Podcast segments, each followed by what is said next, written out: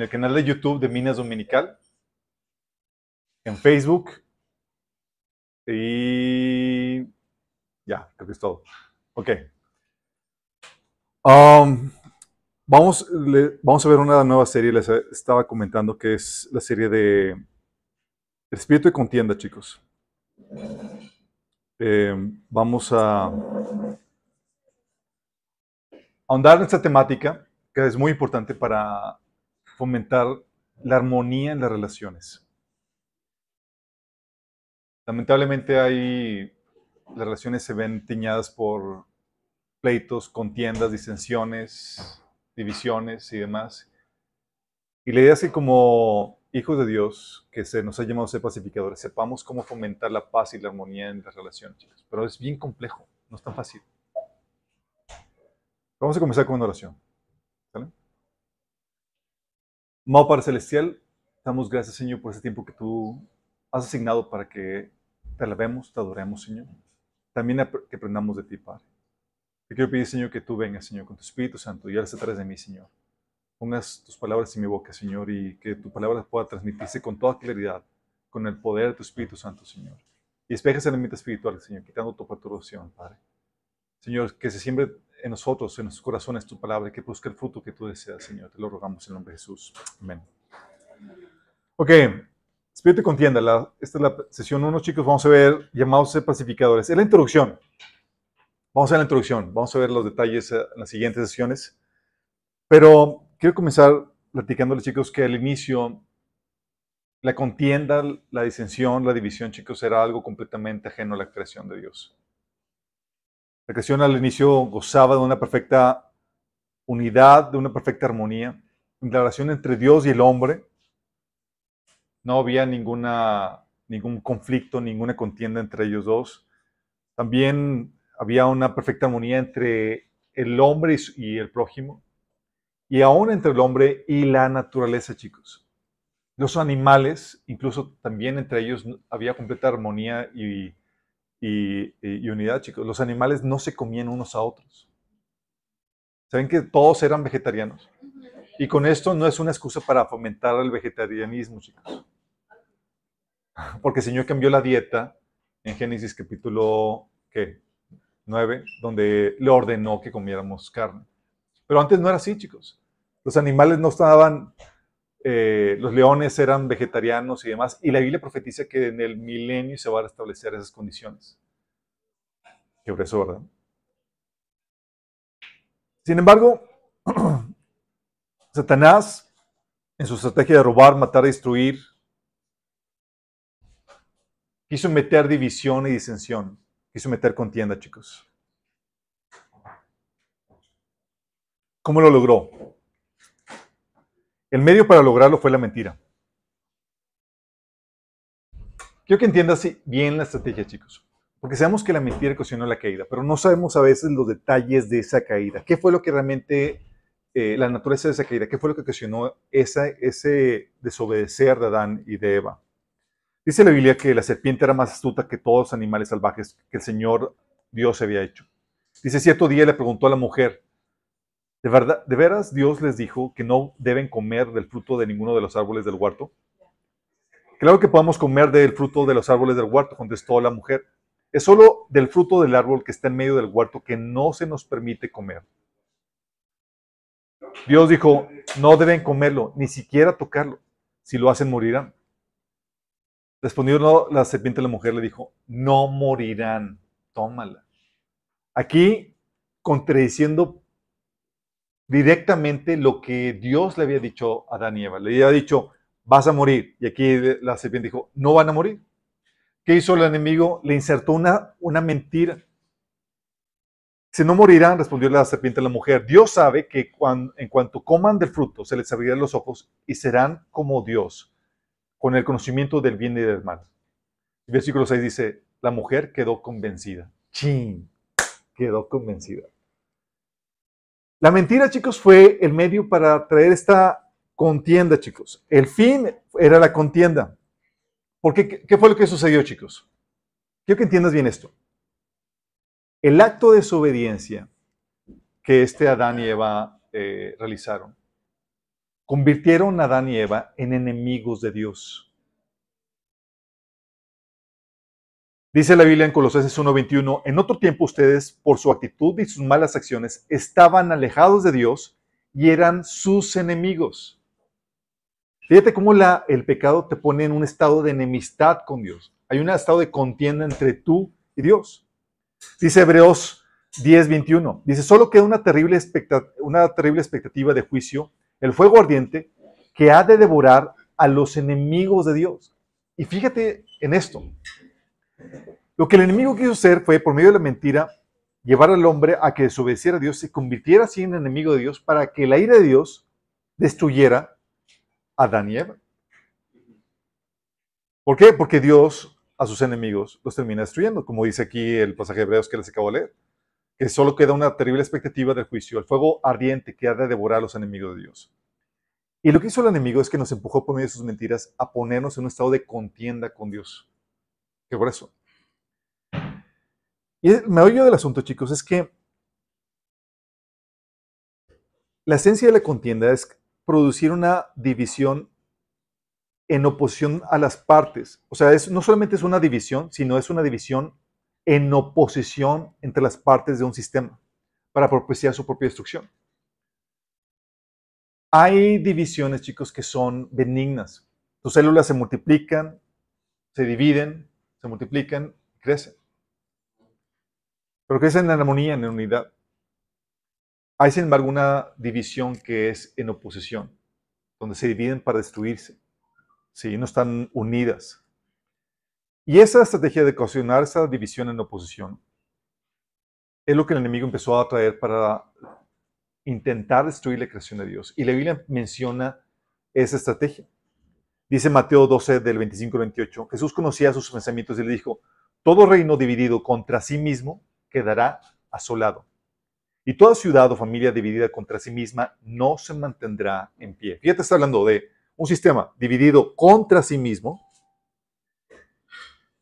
va a causar su destrucción. Sea familia, sea ciudad, sea lo que sea. Cualquier sistema que esté dividido en contra de sí mismo va a causar su destrucción. Entonces, como les comentaba, la división en sí no es el problema, la división en oposición es el problema. Cuando la Biblia menciona que fructifiques y multipliques, ese trabajo de fructificar y multiplicar se requiere división. Tus células se dividen, se multiplican, pero en unidad, para el bien común de la edificación del cuerpo. El problema es la división en oposición como lo hace la célula cancerosa, que crece, se divide y se multiplica en oposición al cuerpo. Y la Biblia menciona este tipo de divisiones, chicos, en oposición. Por ejemplo, en 1 Corintios 3, del 3 al 4, bueno, desde, desde los primeros tres capítulos, Pablo está abordando una problemática de divisiones dentro de la iglesia de Corintio. Divididos en sectarismos, porque decían yo, unos, yo soy de Pedro, yo soy de Apolos, no, yo soy de Pablo. Y, y este eh, um, Pablo empieza a reprender a la iglesia severamente porque esa división estaba causando eh, destrucción a la iglesia. Fíjate cómo lo pone Pablo. En el versículo 3 al 4 dice que aún son maduros, inmaduros. Mientras haya entre ustedes celos y contiendas, ¿no serán inmaduros? ¿Acaso no se están comportando según criterios meramente humanos? Cuando uno afirma yo sigo Pablo y otro yo sigo Polos, ¿no es porque están actuando con criterios humanos? Luego empieza a dar la, explicación de cómo somos un cuerpo, cada quien tiene una función en particular, Apolo regó, Pablo sembró y cada quien tiene un rol que hacer. Y luego termina reprendiéndolos, diciéndolos en el versículo 16, ¿no saben que todos ustedes son el templo de Dios y que el Espíritu de Dios habita en ustedes? Si alguno destruye el templo de Dios, él mismo será destruido por Dios, porque el templo de Dios es sagrado y ustedes son ese templo. Fíjate lo que estaba diciendo Pablo, está diciendo, esa división puede ocasionar que el templo de Dios, es decir, la iglesia, que somos nosotros, se ha destruido. Y si acaso, por causa de su división, la iglesia que Dios fundó ahí en Corinto, por ejemplo, esa iglesia local, es destruida, Dios le advierte a esa persona que está ocasionando esas divisiones, Dios te va a destruir. ¿Aplica hoy en día? Sí, aplica hoy en día. Pero si te das cuenta, estaba el enemigo ocasionando o produciendo esta división para ocasionar esta destrucción dentro del cuerpo de Cristo. Y eso es lo que el enemigo quiso hacer entre Dios y el hombre, ponernos en oposición contra Él para que, estando en un estado de contienda, seamos destruidos, porque nosotros estamos lejos de ganarles a Dios. Él es obviamente más fuerte que nosotros. Y en un estado de contienda, si tú te pones en pleito con Dios, créeme, Él va a ganar y va a destruir a todos sus enemigos. Pero es aquí donde llega la redención, chicos, porque la redención es el fin de esa contienda. Es maravilloso esto.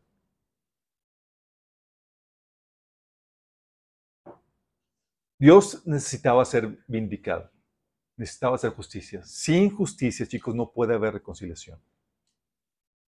Y en un acto de, justicia, la Biblia, eh, por medio de Jesús muriendo por nosotros, Dios satisfizo su justicia y pudo restaurarnos en una relación correcta con Él. Dice Romanos 3 del 23 al 26. Pues todos hemos pecado y nadie puede alcanzar la meta gloriosa establecida por Dios. Sin embargo, en su gracia, Dios gratuitamente nos hace justos a sus ojos por medio de Cristo Jesús, quien nos libró del castigo de nuestros pecados. Pues Dios ofreció a Jesús como el sacrificio por el pecado. Las personas son declaradas justas a los ojos de Dios cuando creen que Jesús sacrificó su vida al derramar su sangre. Ese sacrificio muestra que Dios actuó con justicia cuando se contuvo y no castigó a los, pecados, a los que pecaron en el pasado, porque miraba hacia el futuro, desde ese eh, futuro, y de ese modo los incluiría en lo que llevaría a cabo en el tiempo presente. Dios hizo eh, todo esto para demostrar su justicia, porque Él mismo es justo e imparcial, y a los pecadores los hace justos a sus ojos cuando creen en Jesús. Está grueso. El enemigo sabía que Dios, que mientras que no se hiciera, el enemigo sabía que Dios es justo y que su justicia no se puede eliminar. Y el momento de poner estado al hombre en un estado de, eh, eh, de pecado y de rebelión, la justicia de Dios se tenía que satisfacer y el pecador tenía que ser eliminado. Pero no contaba con la astucia de Dios en donde él iba a cargar la justa condena que merecía el ser humano en sí mismo. Y de esa manera, la justicia de Dios se satisfizo, chicos, y se pone a nuestra disposición por medio de la fe en Jesús. De esa manera, nos hizo sus amigos, dice Romanos 5, del 6 al 11. Cuando éramos totalmente incapaces de salvarnos, Cristo vino en el momento preciso y murió por nosotros pecadores. Ahora bien, casi nadie se ofrecería a morir por una persona honrada, aunque tal vez Alguien podría estar dispuesto a dar su vida por una persona extraordinariamente buena. Pero Dios mostró el gran amor que nos tiene al enviar a Cristo a morir por nosotros cuando todavía éramos pecadores. Entonces, ya que hemos sido hechos justos a los ojos de Dios por la sangre de Cristo, con toda seguridad, Él nos salvará de la condenación de Dios. Pues como nuestra amistad con Dios quedó restablecida por la muerte de su Hijo, cuando todavía éramos sus enemigos, con toda seguridad seremos salvos por la vida de su Hijo. Así que ahora podemos alegrarnos por nuestra nueva y maravillosa relación con Dios, gracias a que nuestro Señor Jesucristo nos hizo amigos de Dios. ¿Qué es eso? ¿Qué es eso? Estaba hablando de esa reconciliación que Dios hizo, donde nos, nos sacó de ese estado de contienda, de enemistad con Dios para volvernos a ser amigos de Dios. Y lo grueso del asunto es que nos dio ese ministerio de reconciliación. Dice 2 Corintios 5 del 18 eh, al 20. Dice, todo esto proviene de Dios, quien por medio de Cristo nos reconcilió consigo mismo y nos dio el ministerio de reconciliación. Esto es, que en Cristo Dios estaba reconciliando al mundo consigo mismo, no tomándole en cuenta sus pecados y encargándonos a nosotros el mensaje de reconciliación. Así que somos embajadores de Cristo como si Dios los exhortara a ustedes por medio de nosotros. En nombre de Cristo les rogamos que se reconcilien con Dios. Fíjate, no solamente nos reconcilia, nos pone como embajadores para poder buscar que la gente se reconcilie con Dios, que salga de ese estado de enemistad con Dios, de ese estado de contienda, para que vuelvan a ser amigos de Dios. Pero obviamente se requiere la fe y el arrepentimiento, chicos, porque sin arrepentimiento no puede haber esa reconciliación. Sin arrepentimiento estás en un estado de, de rebelión ¿sí? contra Dios, de enemistad contra Dios. Por eso Jesús dijo en Juan 15, 14, ustedes son mis amigos si hacen lo que yo les mando. Porque si no lo hago, Señor, pues estás en rebelía, estás en rebelión contra Dios. ¿Sí? Por eso dice en Lucas 13:5 que todos perecerán a menos que se arrepientan. Y el perdón se ofrece, como dice Lucas 24:47, bajo la condición de que haya arrepentimiento. Es decir, una rendición a la voluntad de Dios. Porque si, no está, si estás peleado contra la voluntad de Dios, tú te conviertes en enemigo de Dios. Y Dios quiere que te rindas. Quiere tu rendición. Entonces requiere para reconciliarte con Dios tu rendición, que es arrepentimiento, y la fe en el sacrificio de Jesús por ti en la cruz. Dios de esa manera nos hizo amigos de Él. Pero continuó con una, dejó, eh, dejó la contienda, chicos. Mm, dejó vigente una contienda. Dejó que el hombre, si el enemigo quería que Dios y el hombre se pelearan, lo que ocasionó realmente es que Dios se aliara del lado del hombre y propiciara un conflicto entre Dios, digo, entre el hombre y Satanás, chicos. Dice Génesis 3:15, como causa de la, contienda. Fíjate, Dios alineó al hombre y, dijo, le dijo a la serpiente, pondré enemistad entre tú y la mujer entre tu simiente y la de ella. Tu simiente te aplastará la cabeza, pero tú le morderás el telón. Está hablando de que el conflicto entre el hombre y la serpiente y la victoria que tendría el ser humano sobre la serpiente, chicos. Que sería fulminante al punto de que le aplastaría la cabeza. Sí. Y es donde Pablo nos, nos, nos recuerda esto cuando dice en Efesios 6, de 12, que que nuestra lucha no es contra seres humanos, sino contra poderes, contra autoridades, contra potestades que dominan este mundo de tinieblas, contra fuerzas espirituales malignas de las regiones celestiales. Está hablando que tenemos una lucha vigente, una contienda vigente, y no es contra el ser humano. Es contra esta chusma espiritual. Es contra esta gente del mundo espiritual, estos ángeles caídos, corroborando esta, con, esta contienda que fue profetizada desde Génesis 3, versículo 15. Aquí en Efesios 6 lo reitera. Y nos pone nosotros en esa contienda directamente contra Satanás. Sí.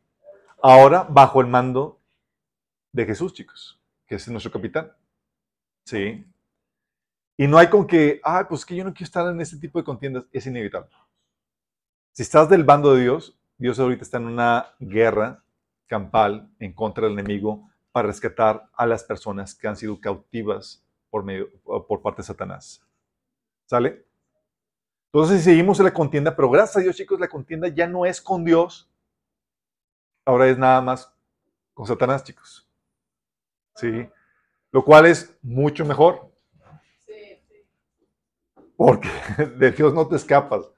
Pero si está Dios de tu lado, Satanás te hace los mandados. Dice la Biblia que Jesús dijo en Mateo 16 que las puertas del infierno no prevalecerían contra la iglesia. Aquí te pone una imagen de la iglesia atacando las puertas del infierno y el infierno no prevaleciendo ante los ataques de la iglesia, chicos. Y eso es lo que vemos cada vez que una persona se arrepiente y vuelve a Cristo. Cada persona que es, cada matrimonio que es restaurado, cada vida que sale de adicciones y demás, estás viendo personas, familias, organizaciones que son, están siendo arrebatadas de las guerras del infierno. Y es por parte de, de la iglesia, chicos. Pero aún así, chicos, tenemos que no hemos llegado al estado de perfección. Y por lo mismo, seguimos viviendo conflictos y contiendas. Con la caída, chicos, entró un estado de contienda entre el hombre y la naturaleza. Dice la Biblia que como parte del juicio, la tierra iba a volverse hostil al hombre. Iba a haber una contienda, chicos. Por eso le surgirían cardos y espinos. Si ya no ibas a dejar los abuelitos que lo toquen nada más así, así, tranquilo, es hora que sufre por andar ahí de, pecador. También menciona la Biblia que eh, en Génesis 9 que Dios pondría el temor del hombre en los animales. Es decir, te atacarían en defensa, chicos. Y se comerían los animales a otros. Sí, habría ya un conflicto entre el, entre ser humano y los animales. No creas que es de amor que los mosquitos te, chupan sangre.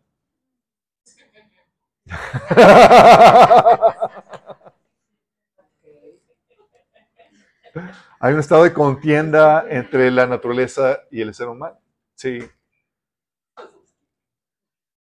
Por decir una cosa, los mosquitos, los animales y demás, el hombre ha tenido que desarrollar estrategias para defenderse de los animales salvajes y demás, porque estamos en estado de contienda. Pero también las relaciones personales en general, chicos. Tenemos conflicto en todo tipo de relaciones. Conflicto entre los padres y los hijos. Hijos en rebelión contra los padres. Los padres irritando la vida de los hijos, haciéndolas insoportables. Conflictos entre las parejas, los novios. Oye, me peleé con mi novio, me peleé con mi novia. Conflicto entre los esposos. Sí. Divorcios, conflictos donde se pone la ley de hielo. Entre suegro, la suegra y la nuera. O la suegra y el yerno. Sí. Entre hermanos. Conflictos Sí, aún entre hermanos, chicos, aún de la misma iglesia. Aún aquí, por ejemplo, aquí. Ah,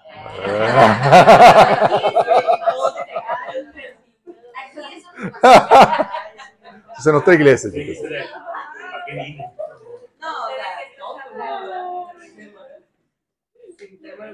¿Qué dicen? De mí no van a andar hablando. Pero también se dan conflictos, chicos, aún entre iglesias, ministerios, pastores, líderes, que deberían de mostrar ejemplo de unidad. A veces dista mucho de eso, chicos. Y luego el asunto es que se nos enseña en medio de este conflicto, de estos conflictos, chicos, a mostrar una apariencia de armonía. Donde te saludo bien, jijiji, te doy el abrazo de saludo y todo muy bien, pero por abajo o por atrás. Por atrás que el Señor te consuma. Que el Señor, sí.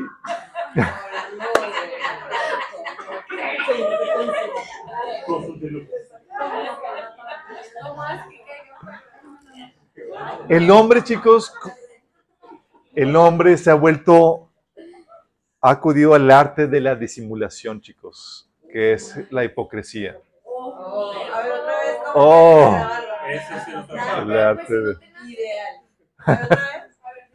El hombre ha acudido al arte de la simulación, que es la hipocresía, chicos, donde guardas enojos y odios ocultos sin resolver. Y no te interesa simplemente eh, resolverlo. Hay gente que se esfuerza en mostrar un amor basado en decisión. Aquí es nada más porque no verme mal. Me porto educadamente, saludo y demás, pero la verdad es que no me no trago a la persona, o le tengo, o lo odio, o tengo resentimiento, etc. ¿Sí? Hay gente que incluso deja venir, deja de ir a las iglesias porque hay algún hermanito, una hermanita, que nos mandó el hotelero. O el pastor. es raro, raro. Aquí no sucede.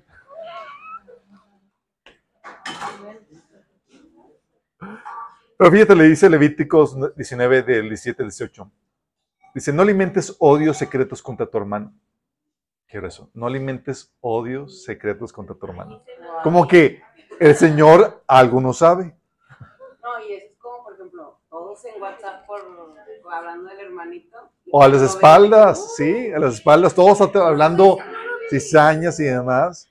Y luego cuando ven al hermano como si nada, todo el mundo hablando mal de él, siendo víctima, haciéndole comidilla, criticándole y demás, y en persona. Hermanito. Hermanito.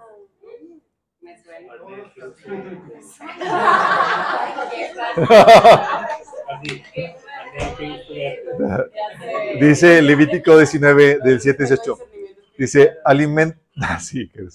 No alimentes odios secretos contra tu hermano, sino reprende con franqueza a tu prójimo para que no sufras las consecuencias de su pecado. No seas vengativo con tu prójimo ni le guardes rencor. Ama a tu prójimo como a ti mismo. Yo soy el Señor. Y el mandamiento de amar tu prójimo como a ti mismo es del Antiguo Testamento, chicos.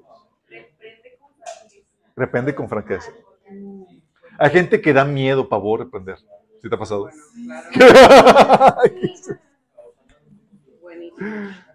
que, sí. que vas con el hermano y platicas ahí, oye, es que tengo esta problemática con hermano. Pues ve y dile, no, dile tú.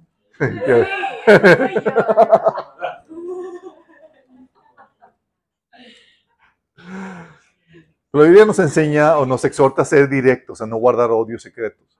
¿sí? Vamos a ver más, como vamos a ver más adelante, muchos de esos odios secretos, chicos, son por puros problemas de mala comunicación. Haz que yo pensé, haz que tú dijiste, haz que yo asumí un montón de cosas. Y cuando se habla, ah, pues resulta que no había nada por lo cual realmente estar enojados. Bueno, adelante un poco. Y la Biblia, chicos, bajo esta perspectiva, podría llamarse el libro de conflictos. Está llena de conflictos de inicio a fin, chicos. Tienes el conflicto inicial de eh, Satanás contra el hombre queriéndolo matar por medio de propiciar eh, el pecado. Conflicto entre Caín y Abel el conflicto en la generación prediluviana que decía que había violencia extrema en, esa generación. El conflicto entre Job y sus amigos, ¿se acuerdan? Que llegaron sus cuatro amigos, en vez de consolarlo, a hundirlo más. Y Job defendiéndose ante el bullying que le estaban haciendo. sí, parecía grupo de WhatsApp. El conflicto entre Abraham y Lot, porque también se pelearon, chicos. Bueno, sus pastores, entre ellos. Conflicto entre Sodoma y Gomorra con el rey Kedorla, Kedorlaomer, exactamente. el conflicto incluso entre Sara y Abraham. ¿Te acuerdas que Sara le propuso a Abraham que se metiera con su esclava? Está embarazada y por las cosas no, no sucedieron como ella esperaba. Y luego le echa a Abraham, todo esto es tu culpa, y se empieza a pelear con él. Y dice, espérame, yo nomás hice lo que me dijiste. Luego el problema entre Sara y Agar, su esclava. El problema entre Isaac e Ismael, chicos. Porque nació este Isaac e Ismael, se amaban como hermanos. No. Se agarraron. Ismael le le, agarró saña a Isaac y por causa de eso Sara expulsó a él y a su, a su mamá. También el conflicto entre Isaac y los hombres de Abimelech. ¿Se acuerdan que Isaac excavaba un pozo y los hombres de Abimelech llegaban y se lo topaban o se lo, reclamaban? O el conflicto entre Esaú y Jacob, desde el vientre, chicos, se peleaban, imagínate, peleoneros desde el vientre. Al punto de que la mamá decía, ¿qué está pasando? Sí, tuvo que ir a consultar a Dios porque no dolía la panza y moverse. Y, lucha libre en la eh, acuática.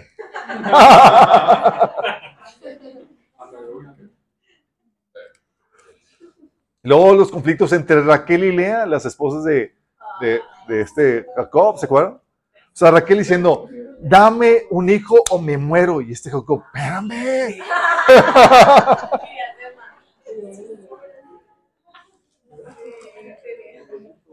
O los hijos de Jacob y los Abeos, ¿se acuerdan? Los hijos de los Abeos que habían violado a, Dina y los hijos de Jacob arrasaron con toda la ciudad. O el conflicto entre José y, sus hermanos, que lo vendían como esclavo y que lo querían matar. O los egipcios con los, israelitas que se enseñaron y ordenaron que mataran a todos los bebés israelitas. O el, el conflicto entre Moisés y sus hermanos, Aarón y Miriam. ¿Se acuerdan cuando Miriam y Aarón empezaron a... le, dio, le dio lepra por andar de criticona de, de, Moisés. O el, conflicto entre Moisés y el pueblo de Israel. Que el pueblo de Israel, ¿quién te puso a ti como líder sobre nosotros? Hello, no vieron la nube, no vieron todo, o sea, O el conflicto también entre Israel y los habitantes de la tierra prometida. O el conflicto entre Benjamín e Israel. ¿Se acuerdan cuando la concubina fue violada y demás y pueblo de Israel, las, las otras eh, naciones se fueron a pelear contra Benjamín, dejando nada más que a 600 personas o 400 personas? O el conflicto entre Ana y Penina, ¿se acuerdan? Ana que era estéril y Penina que era muy fértil, pero bien canija. Sí, pues la verdad. O sea, se gozaba en hacerle vida de cuadritos y le echaba en cara de que no tenía, uh, tú no tienes hijos. Yo aquí, qué grueso. O el conflicto entre Israel y los filisteos, sus vecinos, chicos. Conflicto entre David y Goliat. El conflicto entre Saúl y David, después de ser su principal líder de ejército, David le, Saúl le tomó envidia y lo empezó a perseguir. O el conflicto también entre los hombres de David y los hombres de Isboset cuando murió, ¿se acuerdan? Saúl. Isboset se convirtió en el rey sucesor de Saúl y, y dijeron, ¿sabes qué? Vamos a, a ir una pelea así amistosa entre nosotros, entre los soldados. ¿Cuál amistosa? Se destazaron, chicos, y se agarraron tal saña que ocasionó conflicto terrible entre ellos dos. El conflicto también entre David y Urias. ¿Se acuerdan quién fue Urias? Sí, el esposo. El esposo de Betsabé. Oye, me, pues me interesa tu, tu esposita.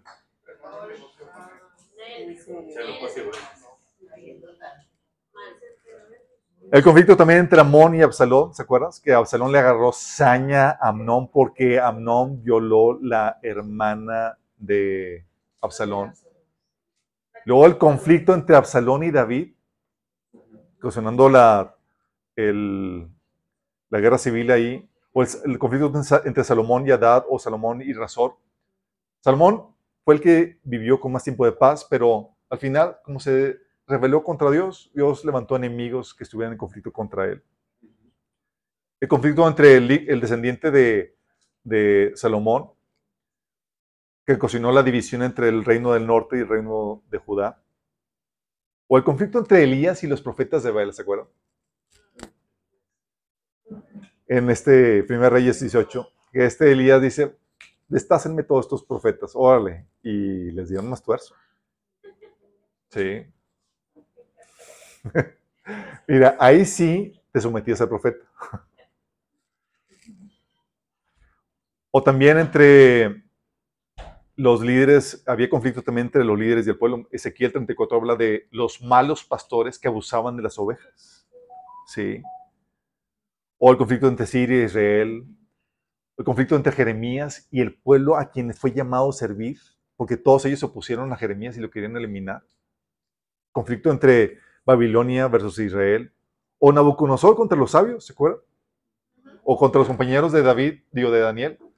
De que, ah, no sé quién postrar ante la estatua al horno y lo mandaron a Monterrey.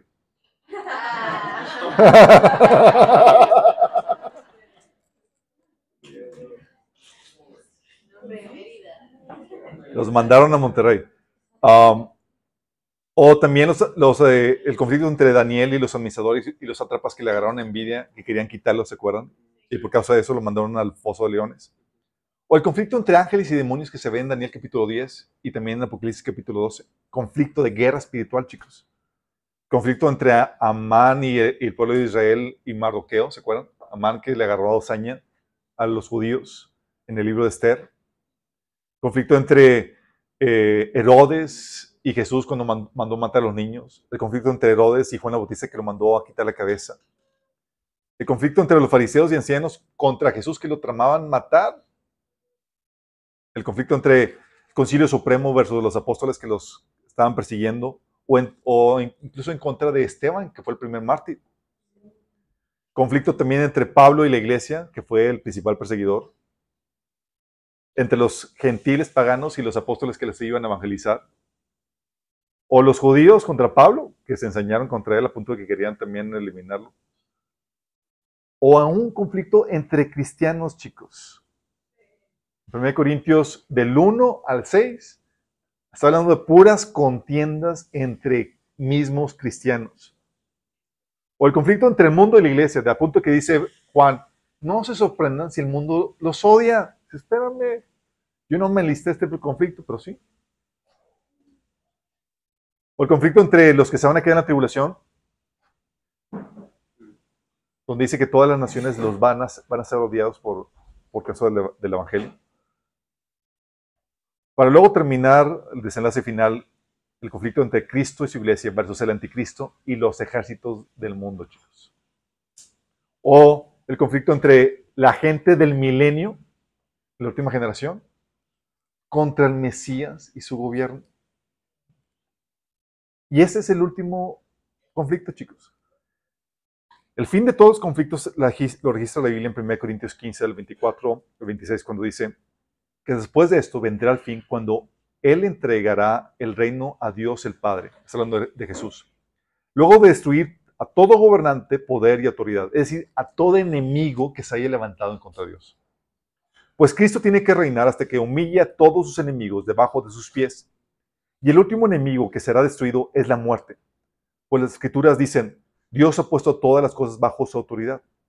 Claro que cuando dice que todas las cosas están bajo su autoridad, no incluye a Dios mismo, quien le dio a Cristo su autoridad. Entonces, cuando todas las cosas estén bajo su autoridad, el Hijo se pondrá a sí mismo bajo la autoridad de Dios para que Dios, quien le dio a su Hijo la autoridad sobre todas las cosas, sea completamente supremo sobre todas las cosas en todas partes. Y aquí, chicos, es el desenlace final donde se elimina toda posición, todo conflicto, y hay una perfecta unidad donde todo está sometido de nueva cuenta a Dios. ¿Se imaginan? Ya no va a haber pleitos, contiendas. ¿Qué? Tan acostumbrados estamos que se nos hace raro, ¿no? Así como que, como tú ya no me... ¿Y si me dan ganas de pelearme con alguien? ¿Qué onda? Ya no va a haber drama en el reino. No va a haber drama. De no haber drama. Sí. drama de telenovela. Porque hay gente, chicos, que, que le gusta pelear por, así como deporte profesional.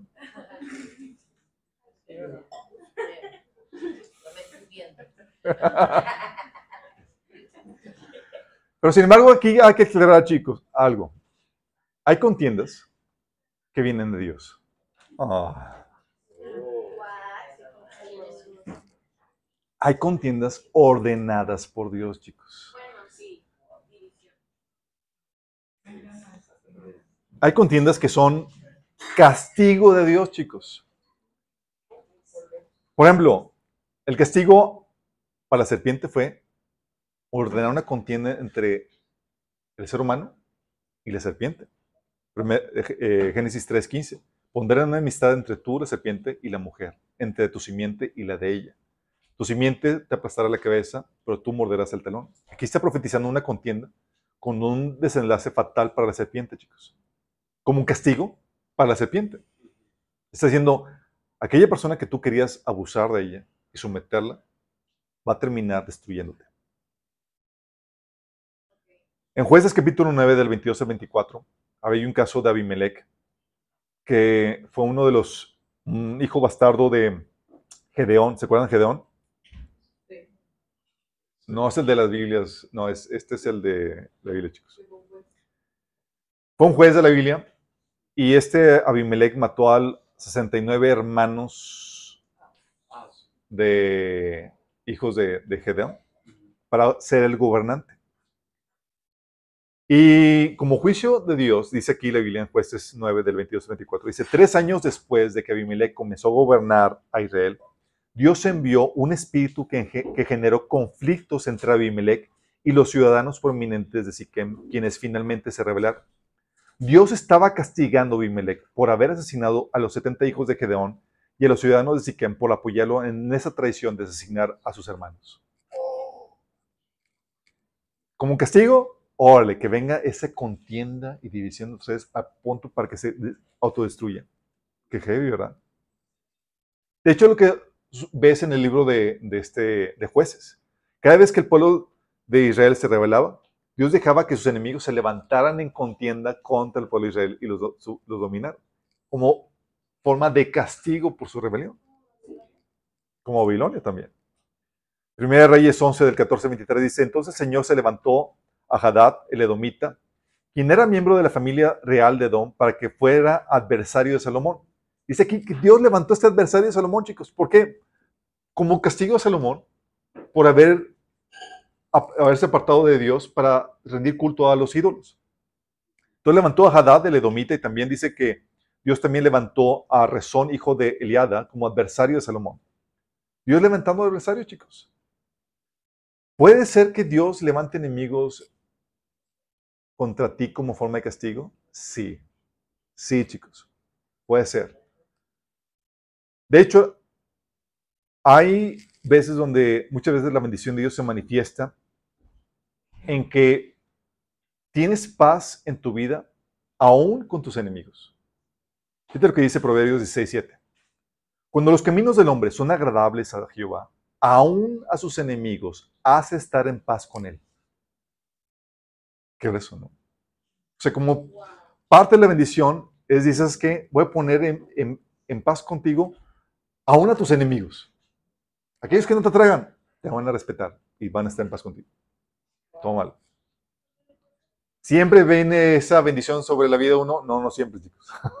Pero es una de las formas en que viene la bendición. Está diciendo que es una posible forma en que pueda venir la bendición sobre tu vida. Pero también una forma de posible de castigo es que venga por medio de conflictos de gente alrededor tuya en contra tuya. Entonces hay, conflictos que Dios levanta como forma de castigo. ¿Vamos? Pero también hay conflictos, chicos, que vienen por defender la verdad, la rectitud, la justicia y los indefensos. Y son ordenados por Dios. Por ejemplo, tienes el conflicto entre Pablo y los cristianos fariseos que querían llevar a los gentiles a someterse a la ley. Dicen Hechos 15, del 1 al 2. Dice que entonces algunos que venían de Judea enseñaban a los hermanos, si no os circuncidáis conforme al rito de Moisés, no podréis ser salvos.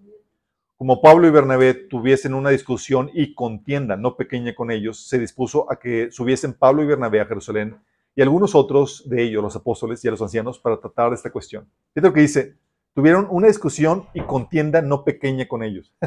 es una forma sutil de decir, se agarraron casi, casi de los, del chongo. O sea, estaban a punto de agarrarse a trancazos. Y de hecho, Pablo hace referencia de este, de este episodio en Gálatas 2, del 4 al 5, cuando dice: El problema es que algunos de los falsos hermanos se habían infiltrado entre nosotros para coartar la libertad que tenemos en Cristo Jesús a fin de esclavizarnos. Fíjate cómo Pablo le llama falsos hermanos que se habían infiltrado para coartar la libertad. Y dice: Ni por un momento accedimos a someternos a ellos, pues queríamos que se preservara entre ustedes la integridad del Evangelio. O sea, se pusieron en guardia, listos para defender y pelear por la integridad del Evangelio, chicos. Sí. De hecho, la carta de Judas, que es una carta que tiene nada más un capítulo, los invito a que lo lean. Judas tenía la intención de, de escribir una eh, algo más light y de repente al darse cuenta, al llegar al reporte de lo- cómo estaba la situación en la iglesia, les escribe que se pongan en guardia y que peleen, chicos. Dice Judas 1 del 13 4. Amados, por la gran solicitud que tenía de escribiros acerca de nuestra común salvación, me ha sido necesario escribiros exhortándoos que contendáis ardientemente por la fe que ha sido una vez dada a los santos. O sea, quería escribir acerca del asunto de la salvación y ahora dice, ¿sabes qué? A cambiar de tema y tengo que escribirles que contiendan ardientemente por la fe. Sí, porque algunos hombres han entrado encubiertamente, los que desde antes habían sido destinados para esta condenación, hombres impíos que convierten en libertinaje la gracia de nuestro Dios y nieguen a Dios, el único soberano y a nuestro Señor Jesucristo. Tómala. También Pablo entra en conflicto con, con el inmoral en la iglesia de Corintios. 1 Corintios 1 del 1 al 2. ¿Se acuerdan? Dice, me cuesta creer que me, lo que me informan acerca de la inmoralidad sexual que hay entre ustedes. Algo que ni siquiera los paganos hacen. Me dicen que un hombre de su iglesia vive en pecado con su madrastra. Ustedes están muy orgullosos de sí mismos, en cambio deberían estar llorando dolor y vergüenza y echar a ese hombre de la congregación. A punto de, o sea, ponerse en conflicto contra ese hombre y no permitir que continúe. También la Biblia te habla de, de conflictos para establecer justicia, chicos. Para darle a cada quien lo que se merece. Apocalipsis 19 del eh, versículo 11 dice que Juan dice que entonces vi el cielo abierto y había ahí un caballo blanco. Su jinete se llamaba fiel y verdadero, porque juzga con rectitud y hace una guerra justa. Fíjate cómo hablando un conflicto con justicia, chicos. Ese conflicto, esa guerra que Dios permite en justicia, también la ves en 1 Samuel 15, del 2 a 3, cuando Dios le dice, eh, por de Samuel a Saúl, le dice, he decidido ajustar cuentas con la nación de Amelec por oponerse a Israel cuando salió de Egipto. Ve ahora, destruye por completo toda la nación amalecita, hombres, mujeres, niños, recién nacidos, ganados, ovejas, cabras, camellos y burros. Órale, vamos a hacer justicia. ¿Sí? Es un conflicto, chicos, para hacer justicia, pero también hay un conflicto para, por los indefensos. Dice Isaías 1.17, aprendan a hacer el bien, busquen la justicia y ayuden a los oprimidos, defiendan la causa de los huérfanos y luchen por los derechos de las viudas. Aquí el Señor te está incentivando que luches por los derechos de los oprimidos. También un conflicto, chicos, por seguir a Jesús. Dice la Biblia que el mundo te odia porque porque te ha sido dada la palabra. les he dado tu palabra y el mundo los odia porque no son de este mundo. De hecho, el Señor nos advirtió que Jesús vino a traer espada y división, chicos. Dice Mateo 10 del 34 40. No crean que he venido a traer paz a la tierra. Ah. Pero Señor, tú eres el príncipe de paz. Se dice, no crean que he venido a traer paz en la tierra. No vine a traer paz, sino espada.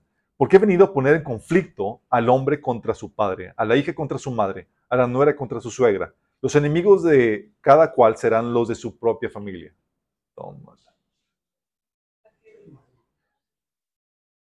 Lucas 12 del 49 al 53 lo pone de esta forma. Dice, he venido a traer fuego a la tierra y cómo quisiera que ya estuviera ardiendo. Fíjate, la, aquí ves al Señor Jesús con ganas de entrar en este conflicto, en esta pelea. Dices, órale, ya queremos que empiece la, los trancazos. Dice, pero tengo que pasar la prueba de un bautismo y cuánta angustia siento hasta que se cumpla. ¿Creen ustedes que viene a traer paz a la tierra? Les digo que no, sino división.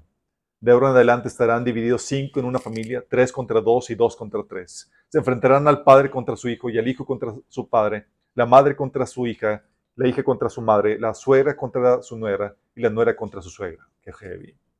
¿Alguien aquí ya ha experimentado este conflicto por causa del evangelio, chicos? Amén. Amén. Y con alegría, chicos, porque dice la Biblia en Mateo 5:11, dichosos serán ustedes cuando por mi causa la gente los insulte, los persiga y levante contra ustedes toda clase de calumnias. Dichosos. Pero es aquí donde entra la duda, chicos.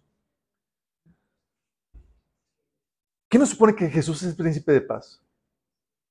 En el milenio. En el milenio. No, ahorita. Dice Isaías 9:6, porque nos ha nacido un niño, se nos ha concedido un hijo, la soberanía reposará sobre sus hombros y se le darán esos nombres, consejero, admirable, Dios fuerte, Padre eterno, príncipe de paz. Ok. príncipe de paz, paz. No, no, chicos, no, no, no. Príncipe de paz, chicos. ¿Cómo concilias que Jesús sea un príncipe de paz y vino a traer división? Jesús, príncipe de paz, vino a traer división. Y en cambio el anticristo, chicos, dice la Biblia que va a destruir a muchos por medio de la paz. Dice, esto se lee mejor en la versión eh, eh, King James en inglés. Se lo voy a leer en inglés y luego se lo leo en español. Dice, although, uh, and through his policy, all he shall, um, his policy also, he shall cause craft to prosper in, in his hand. And he shall ma uh, magnify himself in his heart. And by peace he shall destroy many. En español, te lo le dice, con su astucia, hablando del anticristo, propagará el engaño, creyéndose ser superior. Por medio de la paz, destruirá a mucha gente.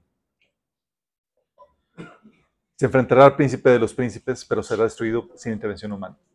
¿Cómo que por medio de la paz puedes causar destrucción, chicos? ¿Cómo pueden explicar eso? Pues los que están en paz con, sí, con, con ellos mismos, más no en paz con Dios. Puede ser. Porque va, va, va a decir que la paz a cambio de, libertad. ¿Sabes? Tenemos hoy en día muchos ejemplos acerca de esto, chicos. Cuando hablas tú de, de, de paz, oye, quiero la, quiero la paz para tal- con tal persona, estás buscando, estás promocionando su existencia, su tolerancia, chicos. ¿Vamos? Y aquí, chicos, tienes que entender que cuando no te levantas a luchar contra la injusticia, sino que promueves que no se haga nada, promueves la destrucción del oprimido y el vulnerable, chicos. Por ejemplo, promueves la paz, es decir, la tolerancia hacia los hombres vestidos de mujer que entran al baño de mujeres. Tu paz que estás promoviendo hacia ellos es en prejuicio de mujeres y niñas. ¿O poco no? O promueve la paz, que es la tolerancia, hacia los maestros que sexualizan a los niños, en prejuicio de los niños. O promueve la paz, que es la tolerancia, hacia los que se manifiestan incendiando tiendas, edificios y casas, como se vieron las manifestaciones de Black Lives Matter. ¿Se acuerdan? Que estaban incendiando cosas y dice, oye, no podía hacer nada en contra de ninguno de los manifestantes, estabas promoviendo la paz hacia ellos. Y estaban destruyendo todo, chicos. O promueve la paz, que es la tolerancia, hacia las personas transgénero o extremistas que realizan tiroteos. Si se acuerdan de eh, la niña, del, la hija del pastor que murió por un transgénero que entró a, la escuela, a una escuela a, a tiroteo. Los medios de comunicación están promoviendo, es que, es que ella es la, la que hizo el tiroteo, eh, fue víctima y pobrecita y no le hagan daño y no, bla, bla, y promoviendo la paz para con ella, en perjuicio de las víctimas, chicos. También, por ejemplo, en Estados Unidos están promoviendo en algunos estados la paz hacia los criminales menores. O que ya, es decir, dejándolos libres o no procesándolos. Si te drogas en la calle no te van a procesar, si, si asaltas en tiendas ya no te van a procesar. Promueven la paz hacia con ellos. A costa de los derechos de terceros, chicos. ¿Tienes cuenta de cómo promover la paz puedes traer destrucción a otros? Aquí en México también lo tenemos cuando te promueven la paz, abrazos, no balazos. Hacia los miembros, hacia los miembros del crimen organizado, en perjuicio de la sociedad. ¿A poco no? Y si te das cuenta cómo puedes traer, por medio de la paz, destrucción. Estos son pacificadores del infierno, chicos. Estos no son bienaventurados los pacificadores, estos son los malditos, estos pacificadores. Porque vienen a traer destrucción. La paz causa destrucción cuando la promueves hacia aquellos que causan destrucción sin arrepentimiento, en perjuicio de los afectados. La paz para los que hacen lo malo es hacer la guerra contra los buenos, chicos. Es aliarse a favor de los malos. Los que hacen justicia, ese, e- ese contra los malos en contra de los que hacen justicia, defienden la vida, promueven la propiedad privada o la verdad. Y esto es lo que hace el enemigo, chicos. Promueve la paz para con los malos en prejuicio de los buenos. La guerra que promueve Jesús, en cambio, es contra los que persisten sin arrepentimiento en hacer lo malo y en hablar mentira. Tú ves cómo Dios se pone como enemigo de los que persisten en sus pecados sin arrepentimiento. En Ezequiel 15 del 6 al 7 dice, por cuanto se ha dicho Jehová el Señor, como la madera de la vida entre los árboles del bosque, la cual di al fuego para que se consumiese, así haré a los moradores de Jerusalén. Fíjate lo que dice el versículo 7. yo pondré mi rostro contra ellos. Es decir, me voy a convertir en sus enemigos.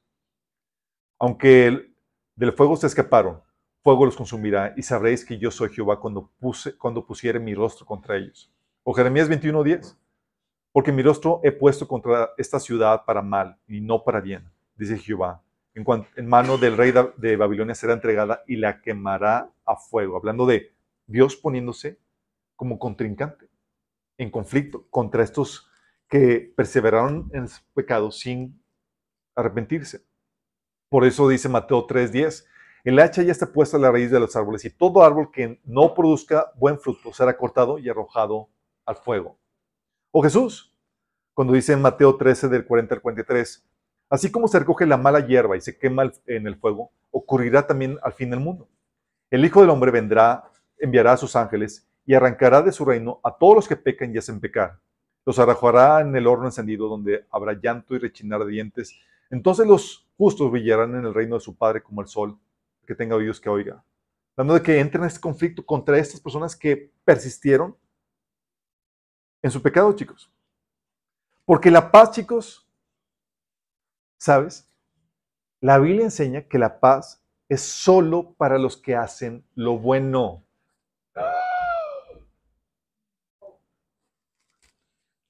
Dice Lucas 22, 14. ¿Se acuerdan cuando se aparecían los ángeles a los pastorcitos? ¿Se acuerdan qué dijeron los ángeles? La paz con ustedes y con tu espíritu.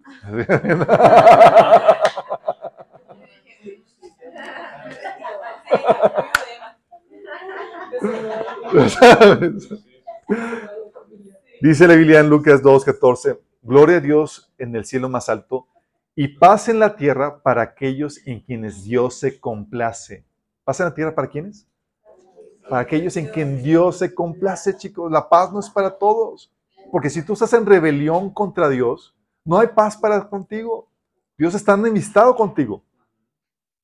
Si no te has fulminado es porque te está dando tiempo de gracia para que te reconcilies con Él.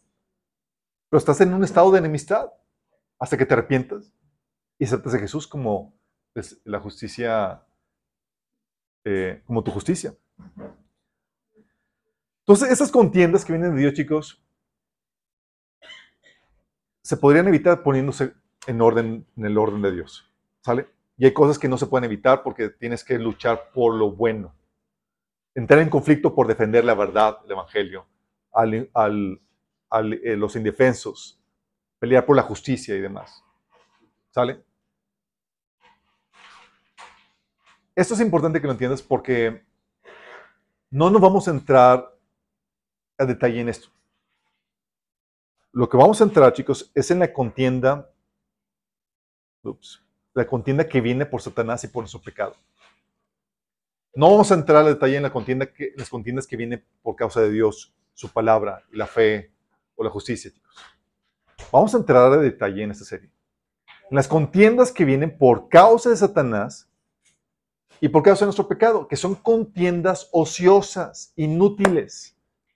¿Te acuerdas cuando dice la Biblia que tú serás juzgado por toda palabra ociosa que sale de tu boca? Sí, palabra que no edifica, que no sirve. Hay contiendas, chicos, que edifican porque logras que la verdad sea defendida, que la justicia sea defendida. Pero estas contiendas no traen ningún beneficio, no edifican a nada y sí traen destrucción. Son las ocasionadas por Satanás y por su pecado, por nuestra necedad. Contiendas por influencia demoníaca, chicos. Y es aquí por eso pues, le estaba titubeando en, en, ponerle nada más contienda o espíritu y contienda a la, serie. Pero la, la, verdad, chicos, es que cuando hay una contienda, típicamente hay un demonio operando. Sí está la carne, sí está la mentalidad, pero eso atrae demonios para fomentar eso. Dices, la carne y demás crea el ambiente propicio para que el enemigo le prenda fuego. Tu carne, tu mentalidad le pone la leña, chicos. Y crea la carne asada. Hay influencia demoníaca, chicos. Como lo vimos en Jueces 2, versículo 22 y 23, que dice, Dios envió un espíritu que generó conflictos entre Abimelech y los ciudadanos prominentes de Siquem, quienes finalmente se rebelaron. ¿Hay espíritus que generan conflicto, chicos? Claro.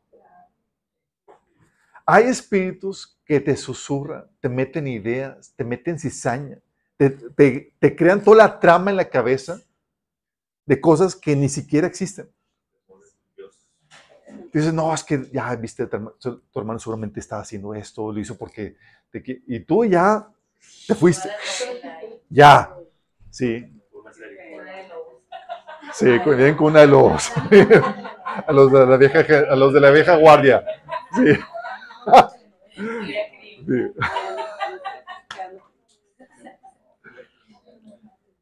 Y hay, hay, hay influencia demoníaca, chicos, que ponen enemistad, que te llevan a, a- a abusar del inocente, del, del eh, a cocinar esos conflictos en violación de derechos de las personas y demás, así como sucedió con, con Judas, ¿se acuerdan? Dice en Lucas 22, del 3 al 5, que entonces Satanás entró en Judas, uno de los doce, al que llamaban Iscariote. Este fue a los jefes de los sacerdotes y, de lo- y a los capitanes del templo para tratar con ellos cómo les entregaría Jesús. Ellos se alegraron y acordaron darle dinero. Otra vez, la participación de Satanás, de entes demoníacos, para posicionar este conflicto entre, o facilitar este conflicto, este choque entre los líderes y Jesús. Porque ya había un conflicto latente ahí, pero ¿por qué razón nunca le entraron al quite contra Jesús, chicos? Porque siempre estaba rodeado de, gente, era de día y demás, y no sabían dónde Jesús se metía eh, eh, eh, de noche. Y aquí Judas les facilitó eso. Entonces, que vamos a propiciar este conflicto donde ya vamos a enterrar a Jesús en, las manos de los líderes judíos. Porque es igual lo que hizo Satanás con Eva, chicos, para poner en contienda al hombre con Dios. Fue una mentira que sembró en el hombre, en Eva, para poner en conflicto al hombre, al ser humano, contra Dios, chicos. Y esa misma estrategia la sigue utilizando Satanás. Por eso lo terrible de la difamación, del chisme y demás, porque siembra mentiras que ponen enemistad a hermanos cuando no debería haber ninguna enemistad. Por el teléfono descompuesto, si ya se acuerdan de ese juego. Oye, que dije esto o que me pareció esto y lo pasas la información como si fuera verdad. Y el hermano se la cree y el enemigo ya sembró la, la mentira. Y como somos típicamente personas que no corroboramos información, sino que nos tragamos todo lo que nos dicen de buenas a primeras, nos aceptamos la, ver- la versión que nos dan y ya te enemistaste contra tu hermano. Yo he tenido problemáticas con hermanos chicos que por chismes que nada que ver, están peleados con ellos y yo ni en cuenta. Sí, suele pasar. Así pasó, es algo que ya, les hemos platicado entre Damaris y yo antes de que fuéramos novios. O sea, le fueron con un chisme a ella de mí, que cosas que nada que ver. Y para ella yo era la peor persona. A punto de que me, había bloqueado con ciertas amistades. Que le decía, oye, si Alberto va a aquí este grupo de, de amigos, no voy a, eh, no quiero que, no, no, no, no quiero participar. Pero es producto de eso, chicos. No fue sino hasta que se aclaró este asunto que vino a relucir que fueron puras puros mentiras, malentendidos. No fueron ni malentendidos, fueron saña así, mal de, hablando contra esto. O sea, Damaris fue víctima de una persona mentirosa que estaba metiendo mala información acerca de mí. Y así ha pasado muchas con ustedes. Gente que te tiene mala, mala leche, mala, mala fe, y inventa mentiras en contra tuya y la gente se los traga. Y queda este conflicto entre hermanos, chicos. Afortunadamente, Damaris hizo lo, lo correcto. Fue a hablar conmigo. en esos conflictos, quiso ir a confrontarme. Eventualmente lo hizo. Y se aclaró todo. Y se notó que era pura mentira. Y ese estado de enemistad desapareció. Pero no todos hacen eso, chicos. Por eso la Biblia dice que hey, no, no guardes odios ocultos en el corazón. Tan se resolvió el conflicto entre Damaris y yo que nos terminamos casando. ¿Quién sabe qué conflictos? Y empezó otra cosa. Pero quizá tantos conflictos o qué tantas relaciones que podrían producir tantas cosas para Dios no se están gestando por esos conflictos que el enemigo ha podido sembrar por causa de sus mentiras, chicos. La misma estrategia. Mentiras que a veces te infunde a otras personas o mentiras que tú te tragas por tus propias ocurrencias. Malentendidos, cosas que no comunicaste, que asumiste, que creíste y nada que ver. Entonces tenemos influencia demoníaca. El enemigo va a aprovechar, va a estar activamente tratando de meter conflictos, porque es la manera, como vimos en Génesis capítulo 3, en que logra la destrucción, chicos. Dividiendo a, un sistema unos contra otros. No dividiendo en unidad, que eso es para multiplicación, dividiendo para destrucción, chicos. Sí. Tenemos influencia demoníaca y tenemos, obviamente, Satanás no trabaja en el limbo, nuestra naturaleza pecaminosa, chicos. Mira, dice Proverbios 23, no hay necio que no inicie un pleito.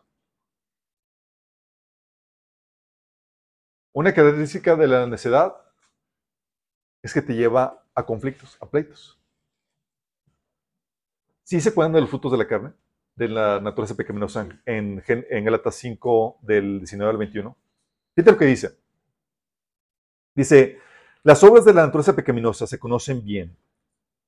Y te empieza a numerar las obras de la naturaleza pecaminosa. Uno, inmoralidad sexual, impureza, libertinaje, idolatría, brujería, odio, discordia, celos, arrebatos de ira, rivalidades, disensiones, sectarismos, envidia, borracheras, orgías y otras cosas parecidas. Si tú pudieras clasificar las obras de la carne, saldrías con dos clasificaciones. Uno, excesos. Orgías, inmoralidad sexual, borracheras, libertinaje. Sería una clasificación, excesos. Y la otra serían contiendas, chicos. Odio, discordia, celos, ira, rivalidades, disensiones, sectarismos. Dos cosas, chicos, que puse en la naturaleza pecaminosa. Excesos, producto de falta de dominio propio, y contiendas. Si lo contrastas con el operar del Espíritu Santo, Romanos 8:6 dice, la mentalidad pecaminosa es muerte, mientras que la mentalidad que proviene del Espíritu es vida y paz. Entonces, mientras que la naturaleza pecaminosa produce contienda, la mente dominada por el Espíritu lleva la paz.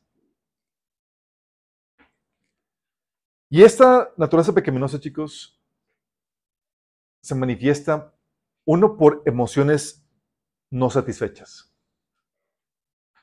Emociones no satisfechas. Tienes tu, tu vasito, tu tacita, chicos, vacía porque no te has llenado con Dios. No te has llenado de su amor. Y cuando no te has llenado de su amor, chicos, estás sediento. Son esas pasiones que la Biblia menciona. Deseas satisfacerte. Y el enemigo te vende, no, vas a ser feliz si tienes tal situación, este escenario ideal, si consigues esto o aquello. Y el enemigo te vende la zanahoria para que la persigas, pero para perseguir la zanahoria ahí está tu querido prójimo imperfecto que se está interponiendo entre tú y tu ideal que te va a hacer feliz. Entre comillas, que te va a hacer feliz. ¿Y con qué, contra quién te enojas? Contra el prójimo. Por eso dice Santiago 4.1, ¿de dónde surgen las guerras y los conflictos entre ustedes? No es precisamente de las pasiones que luchan dentro de ustedes mismos. Pasiones, chicos, esa hambre emocional por causa de no satisfacerte o llenarte con Dios. Pero no solamente emociones no satisfechas. Mentalidad mundana, chicos. ¿Sabes cuál era el diagnóstico de Pablo para la iglesia de Corintios por sus conflictos que había entre ustedes, entre ellos? El diagnóstico era que eran bien mundanos su forma de pensar. Decía Pablo, aún son inmaduros. Mientras hay entre ustedes celos y contiendas, ¿no serán inmaduros? ¿Acaso no se están comportando según criterios meramente humanos? Cuando uno afirma yo sigo Pablo y a otro yo sigo Apolos, no es porque están actuando con criterios humanos, es decir, con criterios, con una forma de pensar de acuerdo al mundo. Porque la forma de pensar de cuál mundo lleva a esta contienda, chicos. Una mente renovada, transformada por el operar del Espíritu y la exposición a la palabra de Dios, lleva a una armonía, a una unidad, chicos. Y lo grueso asunto es que esta mentalidad mundana se da también en el liderazgo. Por eso también se da el celo ministerial. Que no más vengas a mi iglesia, no vayas a otras iglesias. ¿Quién es tu pastor? ¿Tú, yo o quién? O sea, empezamos ahí con ese tipo de, de cosas. Y Pablo era bien. Somos un cuerpo en Cristo. Sí, yo les el, el evangelio, yo soy su pastor, yo soy su, su apóstol, pero tienen un montón de tutores. Órale. Aquí todos nos ayudamos. Yo, yo siembro, Pablo la riega, el otro viene a componerla, pero vamos. pero esa sí, ahí es la importancia, chicos, de entender este conflicto. Entonces tenemos que lidiar la raíz de este operar de, de contencioso, de divisiones. Si hay un operar espiritual por parte de Satanás, pero tiene material dentro de nosotros con el cual Él trabaja. Y vamos a ver cómo vencer esto, chicos. Hay muchos otros detalles que vamos a estar viendo. Porque la verdad es que no nos criaron, venimos de familias obviamente problemáticas y demás, y lo que el Señor quiere hacer es reformarnos y volvernos a criar para quitarnos todos esos malos hábitos contenciosos, chicos. Y esto es, tan esto es importante, ¿sabes por qué? Porque la contienda crea un ambiente propicio para demonios. ¿Quieres que los demonios se sientan a gusto como en casa? Los enemigos van a crear un ambiente lleno de contienda. Dice Santiago 3 del 14 al 16. Si tienen envidias amargas y ambiciones egoístas en el corazón, o sea, rivalidades, contiendas, no encubran la verdad con jactancias y mentiras, pues la envidia y el egoísmo no forman parte de la sabiduría que proviene de Dios. Dichas cosas son terrenales, puramente humanas y demoníacas, pues en donde hay envidias y rivalidades, también hay desorden y toda clase de maldad. Y cuando habla de que toda clase de maldad, está hablando también demonios, chicos. Es como ¿Has visto esos pajaritos que llegan y empiezan a querer a, armar su nido para sentirse como que hace poner ahí su... Lo mismo hace el enemigo. Cada, cada esos palitos y esas pajitas que va, va acumulando, el pajarito se cuenta, Satanás, creando un ambiente de contienda donde pueda sentirse a gusto, ah, estoy como en casa. Santiago 3 del 14 al 16. Y los demonios, chicos, construyen nidos con esas actitudes contenciosas para que ellos se sientan en casa. Crean nidos con esas actitudes contenciosas. Quiere que estemos en un estado de conflicto. Lo disfrutan. Dice, wow, estoy como en casa. Toda la cosa está nos gritando, peleando, no, o no se hablan y demás. Y es, ah, qué rico. Un ambiente así como del infierno. Disensiones, crítica, murmuraciones, sectarismos, se siente a gusto. Y luego el asunto es que la Biblia menciona que un símbolo de los, de, en las parábolas, los pájaros eran símbolo de demonios. Y eso es lo que hacen, chicos, construyen su nido por medio de esas actitudes contenciosas. La armonía, en cambio, chicos, crea un ambiente propicio para el Espíritu de Dios. Entonces, donde hay un ambiente de contienda, el enemigo viene, como dice, donde hay envidias, ambiciones egoístas o rivalidades, también habrá desorden y toda clase de maldad. Es lo que crea el enemigo por esas rivalidades. Desorden y toda clase de maldad. Pero donde hay armonía, o cuando hay armonía, chicos. Salmo 133 del 1 al 3 dice, Qué maravilloso y agradable es cuando los hermanos conviven en armonía. Dice, maravilloso y agradable es cuando los hermanos conviven en armonía. Pues la armonía es tan preciosa como el aceite de la unción que se derramó sobre la cabeza de Aarón, que corrió por su barba hasta llegar al borde de su túnica.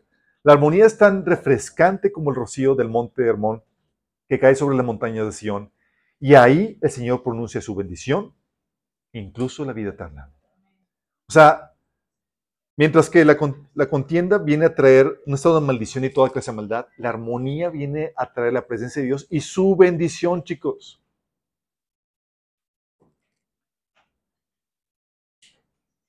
Por eso, Dios bendice a los pacificadores, chicos. Dice Mateo 5:9, bienaventurados los pacificadores porque ellos serán llamados hijos de Dios. Porque lo que hacen ellos es que construyen un ambiente propicio para la presencia de Dios.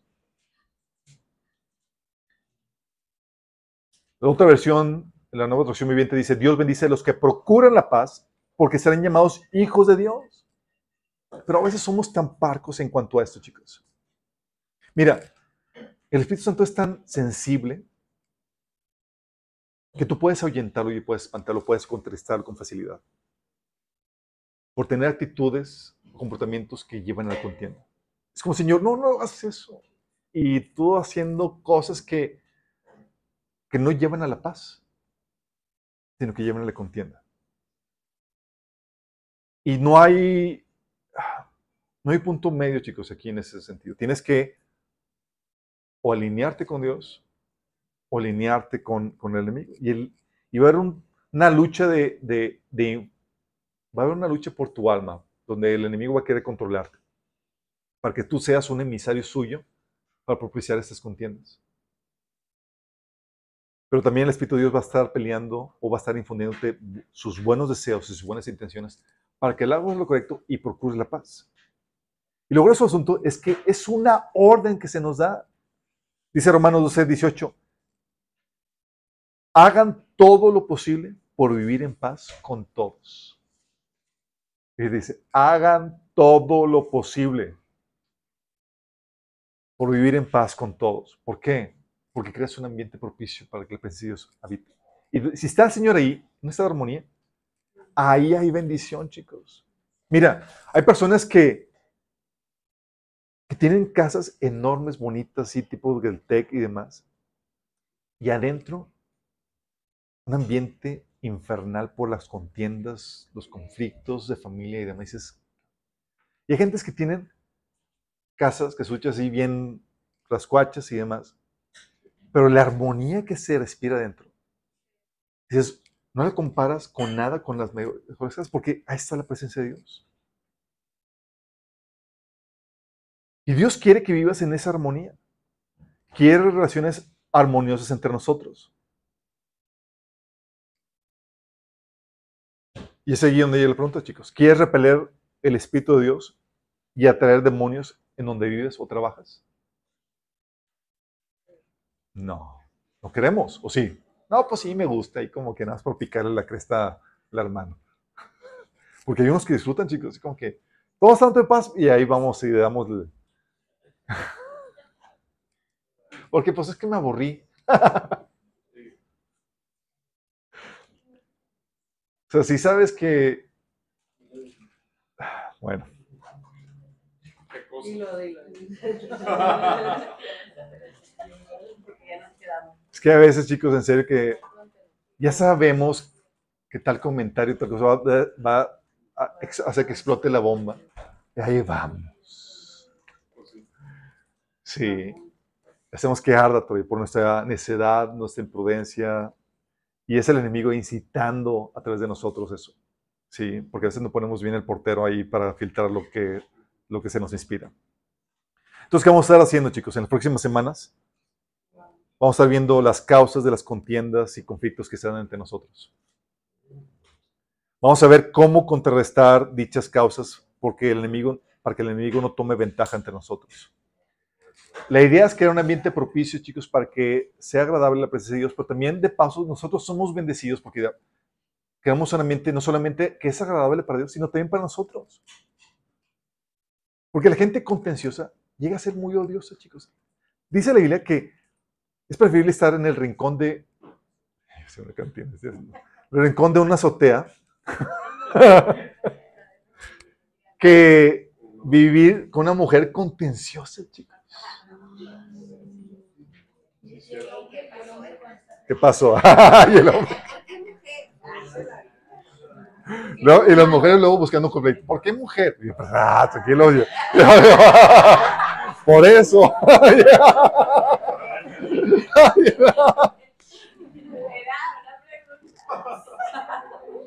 Reclamo y... Pero te habla de- de ese, de ese ambiente tan insoportable que se crea, chicos.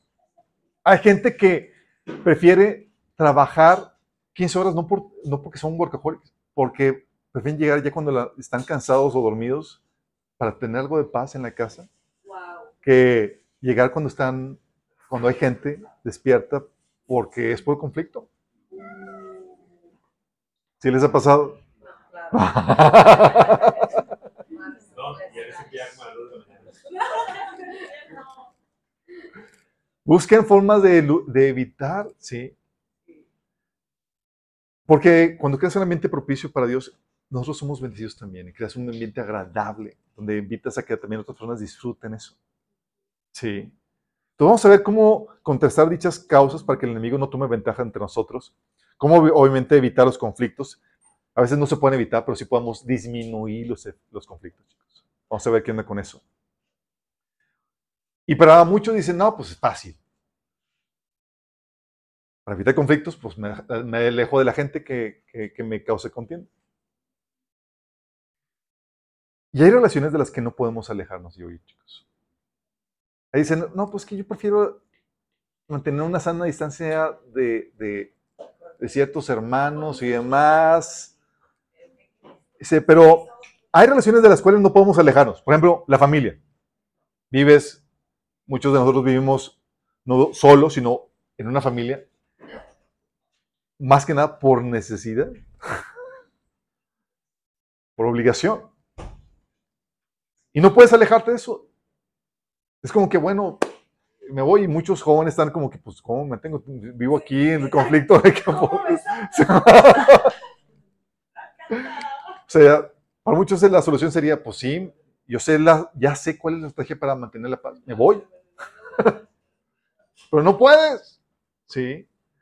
Y entonces hay relaciones de las que a veces no podemos alejarnos, como la familia. O de la que se nos ordena no alejarnos, como la iglesia. Uh.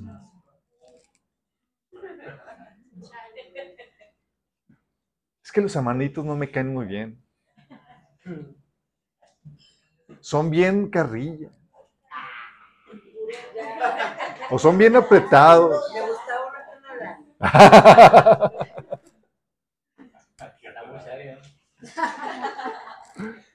Y empezamos a sacar cosas, chicos. Y, y la Biblia te dice, no dejas de congregarte. Dice, pero Señor, yo estoy buscando la paz. Y le dice que ha- que haga hagas todo lo posible por mantener la paz, pero la estrategia no es la huida, chicos. Es el intercambio. Muy bien. Es un intercambio. dice. No siempre es la huida, chicos.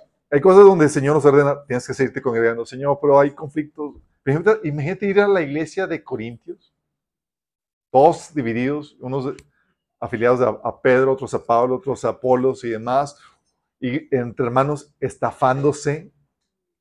1 Corintios capítulo 6. No, es que hermanito ya estafó a aquel y, y los rumores de que no, es que no fue estafa y, eh, y conflicciones y demás. Eso hubiera sido terrible. Si tú no hubieras querido ir a esa iglesia. Pero Pablo empezó a dar instrucciones para empezar a mitigar los conflictos entre los hermanos. Y es lo que vamos a ver, chicos, porque la estrategia no es la huida, sino la madurez. Y es lo que el Señor quiere hacer contigo, conmigo.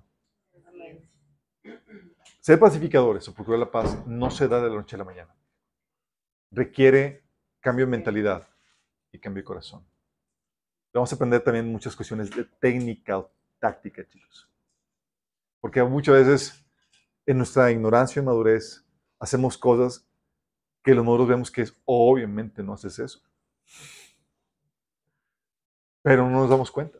Y se nos tiene que instruir en cuanto a eso. Y a veces son cosas tan obvias pero se nos olvida. ¿Sale? Y vamos a ver todos esos detalles. ¿Les parece? Es la introducción, chicos. Vamos a terminar con la oración.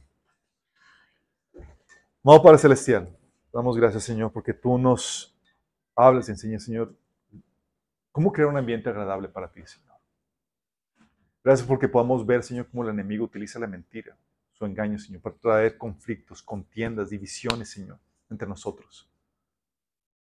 Para traer destrucción, Señor. Queremos ser, Señor, de tu bando, Señor, que luchan por la armonía, por la paz, Señor, en las relaciones. Queremos, oh Padre, que tú nos enseñes cómo lograrlo, Señor. No queremos ser instrumentos del enemigo, Señor, sino queremos ser instrumentos tuyos. Queremos crear un ambiente que te haga sentir a gusto en casa, Señor. Queremos repeler toda operar demoníaco, Señor, entre nosotros. Te lo pedimos, Señor, en Jesús. Amén.